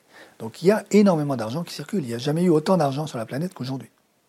Simplement, il est capté par le trou noir qui s'appelle les marchés financiers, où cet argent ne sert pas parce qu'il n'est pas investi dans l'économie réelle. On a plus de 90% aujourd'hui des transactions financières sur les marchés financiers qui sont des transactions entre financiers qui ne concernent pas l'économie réelle. Voilà. donc, on peut aller chercher cet argent, ce capital qui existe déjà. Comment? En faisant la régulation financière et en médiocrisant, si je puis dire, le rendement des opérations purement spéculatives. Une fois que ça ne rapportera plus rien, bah, cet argent-là va revenir à l'économie réelle. Ça, c'est évident. Je ne dis pas que c'est facile, je ne dis pas qu'on peut le faire en deux jours, mais disons dans les grands principes, ça c'est une option. Deuxième option, utiliser le pouvoir de création monétaire qui est à notre disposition, que nous avons. Et vu la gravité des enjeux, si on se dit que ce qui est en jeu, c'est ne pas arriver dans une situation où la survie de l'espèce humaine serait elle-même menacée, euh, je crois que ça vaut la peine de se poser la question de savoir si la, création monétaire peut pas être un outil utile pour financer à la fois la transition et l'adaptation au dérèglement climatique déjà, embarqués. Alors c'est là que les propositions du type euh, La Route Rouge, Jean Jouzel euh, deviennent intéressantes. En fait, avec un ami qui s'appelle Alain Grandjean, il y a 7-8 euh, ans, on avait déjà fait cette proposition, qui consistait à dire, écoutez, la Banque Centrale Européenne crée aujourd'hui des milliers de milliards pour les banques, pourquoi ne créerait-elle pas de l'argent pour financer des investissements verts? Et euh, j'ai moi-même fait une proposition au, comité des experts pour le débat national sur la transition écologique, qui avait été initié par Delphine Bateau, à l'époque, la ministre, euh, qui était la suivante. Ce qu'on a fait avec la Société de financement de l'économie française, la SFEF, que je vais décrire dans un instant, pour sauver les banques en 2008, on pourrait le faire pour sauver la planète. Qu'est-ce qu'on a fait en 2008 En 2008, on a créé la SFEF en quelques jours. La SFEF, c'est une société de droit privé, abondée par les banques, qui avait la garantie publique. Qu'est-ce qu'elle a fait avec le capital des banques? Elle a emprunté sur les marchés financiers au taux de la dette publique française, donc quasi nul, euh, de l'argent qu'elle a reprêté aux banques. À un moment où les banques étaient tétanisées par la. On est à ce moment-là en novembre 2008, tétanisées par la faillite de Lehman Brothers, se disent je ne peux plus prêter à ma voisine parce que peut-être que ma voisine va faire faillite demain matin. Donc, on plaçait dans une espèce de coma total euh, le marché interbancaire, de sorte qu'il n'y avait plus aucune transaction interbancaire possible. Pour éviter le collapse généralisé, et en particulier la faillite de nos quatre champions nationaux, qui sans ça n'auraient pas traversé, n'auraient pas survécu à la Saint-Sylvestre 2008, l'État, à ce moment-là, construit en quelques nuits la SFEF, société de droit privé, qui emprunte sur les marchés avec la garantie publique, donc au taux d'intérêt de la dette française, donc quasi nul. Prête en un an plus de 70 milliards aux banques pour qu'elles puissent passer la Saint-Sylvestre. Euh, ceci n'a pas été enregistré dans la dette publique, parce que c'était une société de droit privé. Et donc vous voyez l'astuce, tu vois l'astuce, c'est tu fais un truc, un objet qui est du droit privé, donc c'est de la dette privée, mais tu mets la garantie publique, et donc les investisseurs qui prêtent à cet objet-là savent bien que derrière il y a l'État. Donc ils prêtent en exigeant le taux d'intérêt de l'État taux d'intérêt qui, pour la dette publique française aujourd'hui, est toujours nul, quasi nul, euh, voire à certains moments a été négatif. pas du tout à cause des vertus des finances publiques françaises, puisqu'on n'est pas, on est dans la moyenne de la zone euro à 100% du PIB, donc on n'est pas plus ni moins vertueux que les autres, mais parce que les investisseurs internationaux ont besoin de diversifier leur portefeuille. Donc ils ont besoin de pouvoir mettre leur argent ou de prêter euh, à de la dette publique en euros. Pourquoi? Parce qu'ils ont besoin de ne pas mettre toutes leurs billes dans la dette privée, donc il leur faut un peu de dette publique, et ils ont besoin de ne pas mettre toutes leurs billes dans le dollar ou euh, le yen, donc il leur faut de l'euro. Et donc quand on croise ces différents euh, il faut de la dette publique en euros. Or, de la dette publique en euros, il n'y a pas beaucoup de pays qui en émettent aujourd'hui, et la France est le principal d'entre eux. Donc, les investisseurs, à certains moments, sont même prêts à payer la France pour que la France leur emprunte en euros. Ceci étant dit, aujourd'hui, on pourrait très bien faire la même chose. On pourrait créer une société de financement de la transition écologique, société de droit privé, qui emprunterait sur les marchés avec la garantie publique. Ce serait de la dette privée, ça n'affecte pas la dette publique, et ça permettrait de financer les investissements verts. Premièrement. Deuxièmement, ce qu'on pourrait très bien faire aussi, c'est négocier avec la Commission européenne la sortie du calcul du déficit public des investissements verts nécessaires à la survie de l'humanité. Est-ce que c'est compatible avec les traités? Donc, concrètement, ça voudrait dire on ne compte pas dans le 3% de Maastricht les dépenses publiques liées aux investissements verts. Est-ce que c'est compatible avec les traités européens? Réponse oui. Parce qu'en fait, les traités européens autorisent la Commission européenne à interpréter la base, le périmètre sur lequel on calcule le déficit public d'un État. Jusqu'à présent, la Commission européenne a toujours interprété le calcul du déficit public en un sens maximaliste, on met tout, mais rien ne l'empêche demain matin de dire, bon, tout bien réfléchi, on n'est pas idiot, donc on sait très bien que les investissements verts, il faut les faire, que c'est un investissement utile pour l'humanité, donc ça, on le sort du calcul.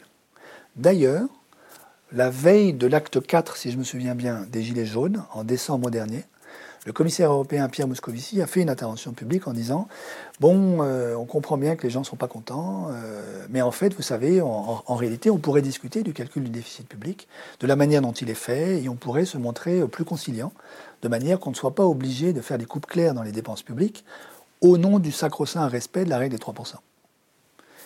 Donc il l'a dit en fait. Et euh, il a dit la vérité. Donc on pourrait très bien aujourd'hui, à périmètre des traités européens constants, renégocier avec Bruxelles, et donc aussi avec Berlin, bien évidemment, euh, la définition même du déficit public que l'on calcule pour la règle des 3%. Et puis, troisième option, donc première option, on pourrait faire l'équivalent de la SFEF e euh, pour la transition. Deuxième option, on renégocie l'interprétation, l'herméneutique du déficit public. Troisième, troisième grande option, on utilise le pouvoir de création monétaire de la BCE. Donc la BCE a créé plusieurs milliers de milliards d'euros pour les banques pourrait très bien créer la même quantité de monnaie juste pour sauver la planète. Euh, comment s'y prendrait-on? On pourrait très bien.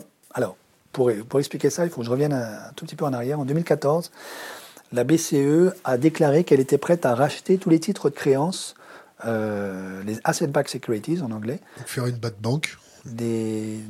Ouais, pour faire une bad bank, on pourrait dire, en un sens. Ouais pas. une bad bank. Une bad bank, c'est une banque de défaisance qui prend tous les produits pourris euh, des banques privées. Alors, je suis obligé d'ouvrir une parenthèse puisque tu, tu, évoques ce terme-là. Beaucoup de banques européennes, en particulier dans les pays dits du sud de la zone euro, ont toujours dans leur bilan ce qu'on appelle des NPL, Non-Performing Loans, qui en français courant s'appellent des actifs pourris qui sont des actifs hérités de la crise de 2008, qui ne rapportent plus rien, qui ne valent rien et qui créent des trous noirs dans les bilans des banques. C'est ça qui provoque la très très grande fragilité du secteur bancaire, en particulier de l'Espagne et de l'Italie, et d'une partie du Portugal. Euh, aussi en partie de la France, même si la France euh, euh, d'abord est quand même moins mal en point et ensuite ne le dit pas trop fort. Bon. une banque de défaisance, une bad bank, c'est une banque qui récupère tous ses actifs pourris et qui se fait fort de les revendre dans un avenir illimité et qui débarrasse la banque privée de la gestion de ses actifs pourris. Euh, là, ce à quoi je pense, c'est pas exactement ça, parce que j'espère bien que les crédits verts qui seraient émis par les banques privées ne seraient pas les actifs pourris. Donc l'idée est voisine, mais un tout petit peu différente. L'idée, c'est de dire la BCE fait de la titrisation pour les banques. Donc en 2014, la BCE s'est engagée à racheter les titres de créance des banques, euh, de quelque nature qu'ils soient. Qu'est-ce que ça veut dire? C'est-à-dire qu'une banque privée accorde un crédit, et elle se débarrasse du risque de non-remboursement du crédit qu'elle porte dans son bilan en transformant cette créance en un actif financier qu'elle va échanger sur les marchés. Pour ça, elle a besoin d'un acheteur qui lui achète son actif.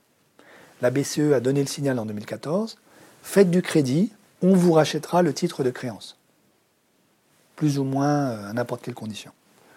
Euh, et à ce moment-là, moi j'ai eu une discussion avec François Hollande où j'ai dit mais Monsieur le Président, il ne faut surtout pas faire ça. Ça c'est refaire de la titrisation qui nous a envoyé dans le mur en 2008, parce que la grande crise de subprime était essentiellement un problème lié à une titrisation tous azimuts qui a fait n'importe quoi, euh, des châteaux en Espagne, des villages fantômes, etc.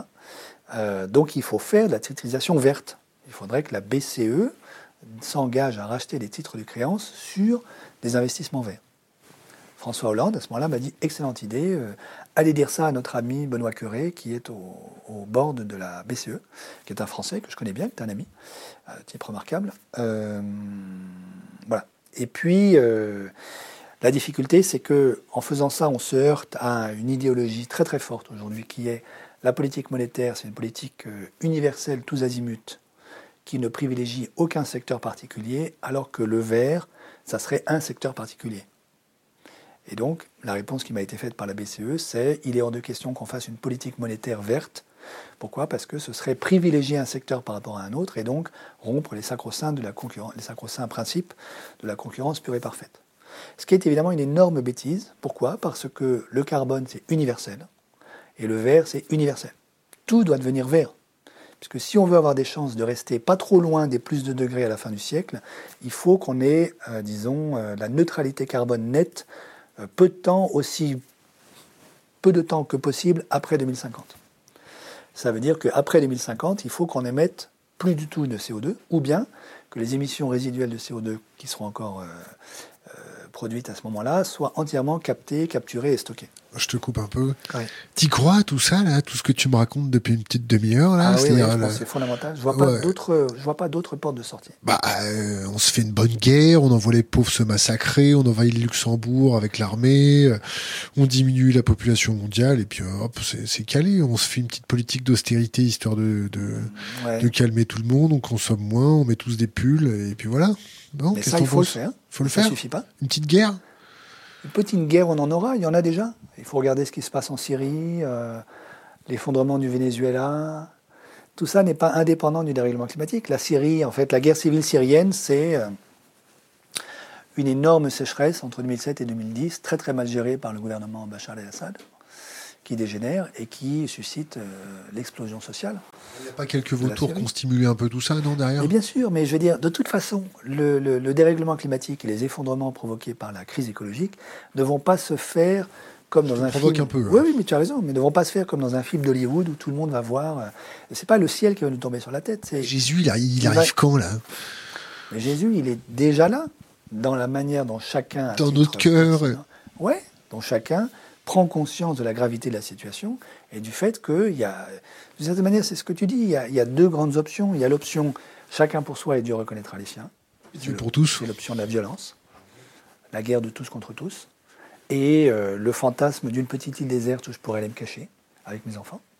Et il y a l'option de on s'en sortira pas si on réapprend pas tous collectivement très très vite à être solidaires, à travailler ensemble, à créer des communs, de l'économie circulaire, de la permaculture, etc. Mais ça, ça va aussi avec une puissance publique qui accepte de financer les infrastructures vertes dont on a besoin. Sinon, on n'y arrivera pas. Pourquoi? Parce que les petits gestes du quotidien, j'aurais dû dire ça tout à l'heure, les petits gestes du quotidien et ce que tu as appelé les communautés hippies euh, sympathiques, qui à mon avis sont indispensables. Caricaturés à dessin. Ah, hein. pas de problème. Ça, ça nous permet de faire quoi? Ça, fait, ça diminue notre empreinte carbone de 20%, 25% si on est héroïque. On met beaucoup de pulls, euh, plus d'avions, plus de viande rouge, plus de viande blanche, etc. Mais 25%, ça ne suffit pas, il faut passer à zéro. Donc il ne suffit pas de passer de 100 à, 75, il faut passer de 100 à zéro. Et pour ça, il faut que la totalité de l'électricité qu'on consomme, celle de ce truc qui m'éclaire, tout ça, la, la, caméra, tout ça, ça provient d'énergie renouvelable. Ce n'est pas le cas aujourd'hui. L'énergie renouvelable, euh, comme, comme tu, tu l'aimes à les appeler, euh, quand on en discute avec les énergéticiens, ça les fait marrer. Euh, quand on discute avec deux, trois autres, ils nous disent qu'il y a beaucoup de green, greenwashing, green bullshit. Tout à fait. Ça me permet. J'ai pas fini d'ailleurs ma, ma, petite démonstration tout à l'heure sur la BCE, mais. Tu dois partir à quelle heure déjà? Midi et quart. Donc dans dans 20 minutes. Euh, juste, je termine ma petite démonstration de tout à l'heure. La BCE, qu'est-ce qu'elle devrait faire? Et ça me permettra d'embrayer sur le greenwashing. Ce que devrait faire la BCE, c'est racheter les titres de créances vertes des banques. Comme ça, les banques ne portent aucun risque dans leur bilan. Elles peuvent faire du crédit vert autant qu'elles veulent. Ce n'est pas elles qui assument le risque, et c'est la BCE qui assume le risque. Évidemment, si la BCE fait des pertes, normalement, d'après les règles de l'euro, elle doit être recapitalisée par les pays de la zone euro au prorata de leur propre PIB. Et c'est évidemment ça aussi qu'il faut renégocier. Je veux dire, il faut accepter de ne pas recapitaliser la BCE. Enfin bon. Euh, mais oui, si elle fait des pertes, elle fait des pertes et elle crée de la monnaie. Voilà, c'est des pertes qu'il faut assumer parce que c'est des pertes nécessaires pour que nous apprenions la transition écologique. Alors, après se pose la question de quels sont les investissements verts qu'il faudrait qu'elle finance. Est-ce qu'elle rachète n'importe quel type de créance La réponse est évidemment non, parce que malheureusement, notre imagination est sans limite pour faire du greenwashing, ce qui est le, thème que tu abordes. Euh, aujourd'hui, par exemple, je crois malheureusement que la totalité des investissements qui sont financés par ce qu'on appelle les green bonds, les obligations vertes, sont du greenwashing. Pourquoi? Parce qu'on observe sur les marchés qu'il n'y a aucune différence de rendement entre une obligation verte et une obligation brune. Donc si le marché financier price exactement de la même manière ces deux types d'obligations, ça veut dire qu'il sait parfaitement qu'il n'y a aucune différence dans l'investissement sous-jacent à ces deux obligations. D'où viennent ces obligations vertes? Malheureusement, probablement, de la volonté d'un certain nombre de financiers, après 2009, de faire croire à l'opinion publique que enfin la finance s'est mise au vert, est devenue vertueuse et sert à quelque chose. Euh, malheureusement, ce n'est pas le cas. Les obligations vertes sont une immense opération de greenwashing. Donc évidemment, il y a un vrai enjeu qui est déterminer, identifier, discerner quels sont les vrais investissements verts. Or, pour ça, on a un atout en Europe qui est la Banque européenne d'investissement, qui est une banque qui sait, qui a une vraie expertise dans, les investissements verts, qui est unanimement reconnue. Et donc, on pourrait très bien imaginer un dispositif dans lequel la BEI finance avec le secteur privé et les États les investissements verts dont nous avons besoin, elle donne son label, ce qui est une garantie du fait qu'on ne fait pas du greenwashing. Et la BCE s'engage à racheter les titres de créance de la BUI de manière qu'elle puisse le faire à très très grande échelle. Ce dont on a besoin, c'est plusieurs milliers de milliards d'euros tous les ans au niveau de la zone euro. Euh, c'est des sommes colossales. Mais à moins de ça, on n'y arrivera pas. Je ne vois pas comment on passe d'un monde aujourd'hui où 80% de l'énergie que nous dissipons, c'est de l'énergie fossile, hydrocarbures, euh, d'un monde où la consommation du charbon augmente, sur cette planète, à un monde qui viserait la neutralité carbone euh, en 2060. Euh, question d'Internet. L'Assemblée nationale qui vote la privation d'ADP à Aéroport de Paris à 6h15 vous en pensez quoi? C'est un bon truc? Parce que dans certaines conférences, euh, vous dites que bah il y aura plus d'avions, que on va plus prendre l'avion, que euh, voilà. Donc c'est peut-être une super opération du gouvernement Macron en fait, non? Alors je dis pas qu'il y aura plus d'avions. Je dis qu'il faut euh, qu'on prenne beaucoup beaucoup moins l'avion et que on réserve l'avion aux opérations ultra urgentes et nécessaires, impératives. On prévoit le trafic aérien qui double. Oui, ouais, ça c'est une énorme bêtise. Donc ça, c'est un premier aspect.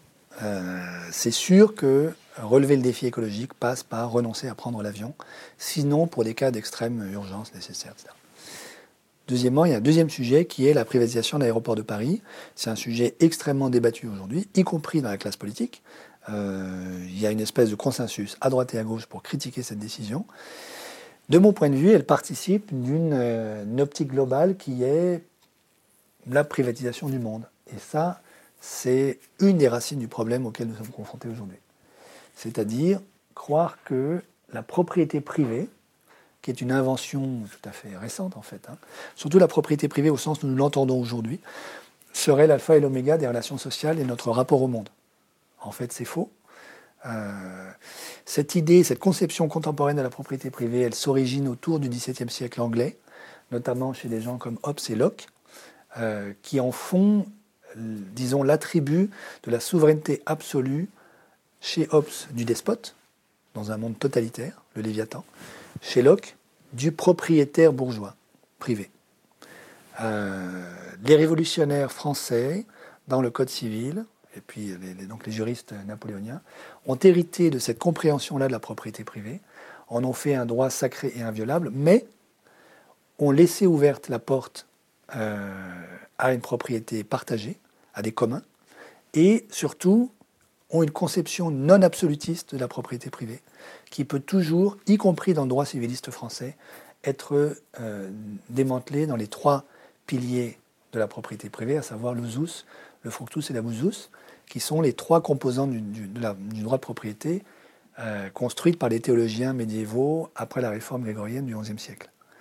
Ce qui s'est passé, c'est qu'au XIe siècle, les, juristes et les théologiens médiévaux ont redécouvert euh, le codex de Justinien, donc en fait le droit romain, euh, l'ont réécrit, adapté, interprété, théologisé, euh, bon, et ont hérité du coup de la propriété privée romaine. et lui ont donné trois composantes, le droit d'usage, le droit de détruire, la et le droit de revendre, de, de faire fructifier, fructus. Aujourd'hui, je pense que ce qu'il faut que nous apprenions à faire, c'est à désarticuler ces trois composantes et à donner la prééminence absolue au droit d'usage, à l'usus, sans détruire et euh, sans vouloir vendre la planète, qu'on n'a pas d'acheteur pour cette planète. Voilà. Question Internet, peut-on craindre une hausse des taux directeurs? Si possible, de la Banque centrale? Si possible, expliquer ce qu'est ce un taux directeur. Donc la Banque centrale, en fait, euh, elle prête aux banques de second rang, aux banques privées, sur le marché interbancaire. Euh, à chaque fois qu'une banque privée accorde un crédit, justement les règles prudentielles de BAL 3 dont je parlais tout à l'heure l'obligent à avoir un petit peu de fonds propres correspondant au crédit supplémentaire qu'elle vient d'accorder. Euh, si, elle, bon, et voilà, si elle manque de ces fonds propres, euh, et surtout si elle manque de monnaie banque centrale.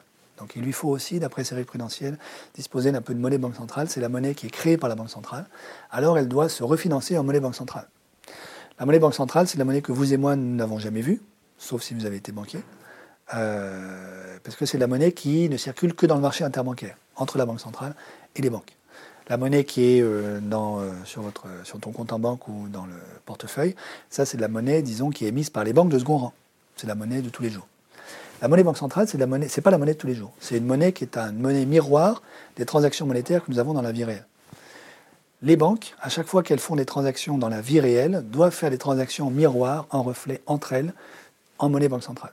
Donc par exemple, lorsque moi j'achète un appartement, avec, euh, admettons que je t'achète un appartement, en fait, je vais demander à ma banque de créditer ton compte de dépôt de l'argent que je te paye. Ton compte de dépôt, il est dans une autre banque.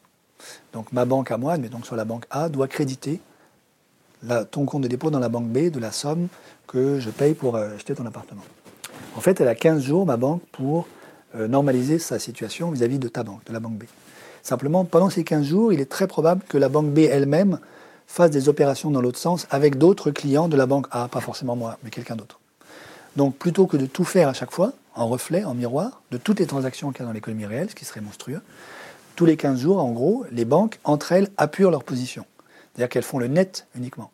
Admettons que ma banque A, euh, pour ton appartement, doive 100 à, ta banque, à la banque B, mais dans le même temps, la banque B doit 75 à ma banque A, à moi. Donc, dans 15 jours, ce que va faire la banque A, c'est juste donner 25 à la banque B. Cette euh, transaction-là, elle s'opère en monnaie banque centrale, pas en monnaie de tous les jours. Cette monnaie banque centrale, euh, si elle n'en a pas assez, elle est obligée de l'emprunter soit auprès des autres banques, soit auprès de la banque centrale. À quel taux Essentiellement, pour aller vite, au taux directeur fixé par la banque centrale. Donc la banque centrale, avec ce taux directeur, elle contrôle en fait l'aptitude des banques privées à euh, accorder du crédit. Euh, quand elle augmente le taux directeur, ça rend les crédits plus coûteux pour les banques privées, puisque ça rend plus coûteux pour elles le fait de se refinancer en monnaie banque centrale. Quand elle baisse ce taux, ça rend le crédit moins coûteux. La Fed aux États-Unis est en train aujourd'hui d'essayer de sortir des politiques monétaires non conventionnelles qu'elle a mises en œuvre pendant des années, en augmentant son taux progressivement. Euh, la BCE, pour l'instant, ne le fait pas. Et je ne crois pas du tout qu'elle puisse le faire dans les mois qui viennent, à cause justement de la fragilité bilancielle de toute une série de banques dans la zone euro. la déflation, c'est bien. Hein. le japonais, euh, il a connu ça, il ne sait pas comment en sortir. Euh, on va expérimenter ça en Europe, ça va être bien. Alors, autre question Internet. Que pensez-vous des mouvements de désobéissance civile, vous qui avez fait vœu d'obéissance? Alors, euh, donc moi, j'ai fait vœu d'obéissance auprès de mes autorités religieuses. Personne n'est euh, parfait. Hein. Euh, alors je cumule, je cumule, tu vas me dire, parce que Je suis religieux, puis je suis aussi fonctionnaire, haut fonctionnaire, donc j'ai un devoir de réserve vis-à-vis de l'État, etc. Macron, c'est ton copain? C'est mon président, c'est le président de la République. Tu peux rien dire? Donc euh, j'ai un devoir de réserve vis-à-vis du président, ce qui est normal. Euh, est-ce, que les, est-ce que les religions, euh, c'est pas un peu caduque Est-ce que l'homme n'a pas besoin de se défaire de la religion une bonne fois pour toutes pour se réapproprier son destin? Je crois pas du tout. Pour la raison suivante, c'est que le sens profond du vœu d'obéissance religieux, c'est le suivant, c'est que je pense que nous faisons tous l'expérience, toi comme moi, les gens qui nous écoutent, que nous avons un désir de vie profond qui nous habite, mais que euh, moi, je ne sais pas exactement où me conduit ce désir. Donc le doute Non, ce n'est pas, pas, une question de doute, euh, c'est une question de... C'est le problème de mon fils, tu feras polytechnique. Le père qui dit ça à son fils euh, est un salaud parce qu'il ne sait pas si son fils sera heureux, si Félix. Peut-être qu'il sera très malheureux. Peut-être qu'il a envie de faire les beaux-arts. C'est le désir de vie profond du fiston, ou de la fille, peu importe. Et donc, lui-même non plus ne sait pas. À 15 ans, il ne sait pas s'il sera heureux d'aller à l'X ou d'aller faire les beaux-arts, en gros. À part de rares exceptions d'adolescents très très mûrs. Donc, j'ai besoin de découvrir où me conduit mon désir profond. Le vœu d'obéissance religieuse, c'est je crois que d'obéir à mon désir de vie profond, c'est ça qui me rend heureux. Donc ce n'est pas une espèce d'aliénation à une hétéronomie fondamentale qui serait, euh, je sais pas quoi, une espèce de QG de religieux qui contrôlerait le monde quelque part au Vatican. C'est, je fais l'expérience que je ne suis pas transparent à moi-même, qu'il y a un fantasme de transparence dont il faut, euh, dont il faut faire le deuil, et que je souhaite être obéissant au désir de vie qui est en moi pour être heureux. Qu'est-ce que ça veut dire être obéissant au désir de vie qui est en moi? Comme je fais l'expérience que je ne suis pas transparent, ça passe par d'autres. J'ai besoin de la médiation d'autrui pour apprendre petit à petit où me conduit mon désir. La psychanalyse, dans son domaine à elle, ne fait pas autre chose. Le gars qui fait une analyse, il va voir un psychanalyste et il lui parle pour que ce psychanalyste soit un tiers qui l'aide, lui, le gars qui fait l'analyse, à petit à petit entendre et comprendre et euh, voir où le, conduit son désir profond. Tu connais Krishnamurti? Chris Krishnamurti. Hmm, non. Regarde euh, sa, conférence de 1985 à l'ONU. D'accord. Autre question d'Internet. Euh, oui. Que diriez-vous aux catholiques qui travaillent dans les banques d'affaires? Eh bien, je leur dirais qu'il faut qu'ils lisent la déclaration d'octobre 2011 du Conseil pontifical de justice et paix, et qui se posent des questions sur euh, leur compromission dans ce qu'on appelle, entre catholiques, des structures de péché. Donc je connais des cathos euh, financiers qui ont démissionné de leur poste euh, une fois qu'ils ont pris conscience du fait qu'ils étaient complices d'un système qui n'est pas socialement utile. Il ne faut pas leur dire de démissionner, il faut leur dire de rester, de faire les taupes, de miner le système de l'intérieur. Et voilà. Va leur dire. Le point, c'est euh, jusqu'où j'ai une vraie liberté de manœuvre, qu'est-ce que je peux changer dans le système? Voilà. C'est compliqué. Euh, il y a de tout. Donc j'ai des discussions passionnantes avec des financiers qui sont pris là-dedans, qui se disent exactement ce que tu dis, c'est-à-dire euh, est-ce que je ferais mieux de rester pour continuer de mettre un peu d'humanité dans toute cette affaire, limiter la casse et être là, un peu d'éthique, voilà. Ou est-ce qu'il vaut mieux que je quitte parce que là, je suis trop compromis dans ce à quoi je participe? Ça, c'est un discernement euh, qu'on ne peut pas faire à leur place, euh, qui est compliqué, faut, euh, qui demande beaucoup de maturité, voilà, que je peux, auquel, sur lequel, évidemment, je ne peux absolument pas me substituer à la personne en question, au contraire. Trois bouquins à conseiller à notre communauté. Trois bouquins à lire. donc, le manifeste de Delphine Bateau, Écologie intégrale, qui vient de sortir. Euh, mon petit livre Illusion financière, où on retrouve une bonne partie de tout ce qu'on s'est dit là depuis deux heures. Et puis un troisième, euh, bah quand même, l'encyclique Laudato aussi. Je suis sûr qu'il y a une bonne partie de ceux qui nous écoutent qui n'ont pas lu.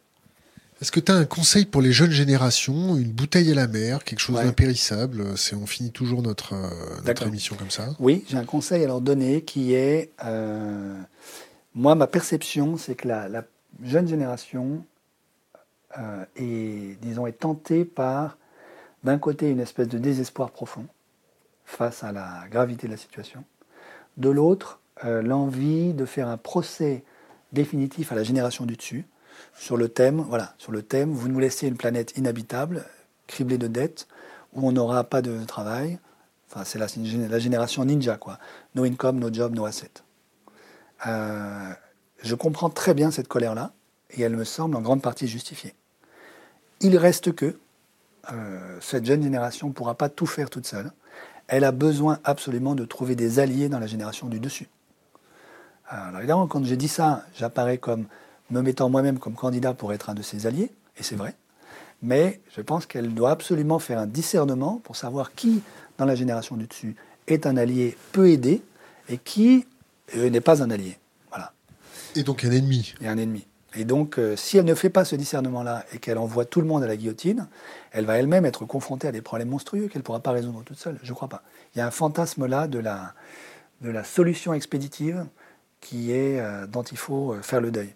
Peut-être que c'est une manière de me sauver moi-même, mais je ne crois pas. C'est-à-dire, je fais la même expérience moi-même avec la génération du dessus. Euh, il faut, on ne peut pas tout faire tout seul et tout résoudre tout seul. On a besoin aussi de l'expérience des autres, euh, y compris la génération d'avant. Et donc, il y a un vrai travail de discernement à faire et euh, un travail de conviction. Voilà. Ce qui n'empêche pas de garder intacte et très vive la colère de la jeune génération aujourd'hui. Au contraire.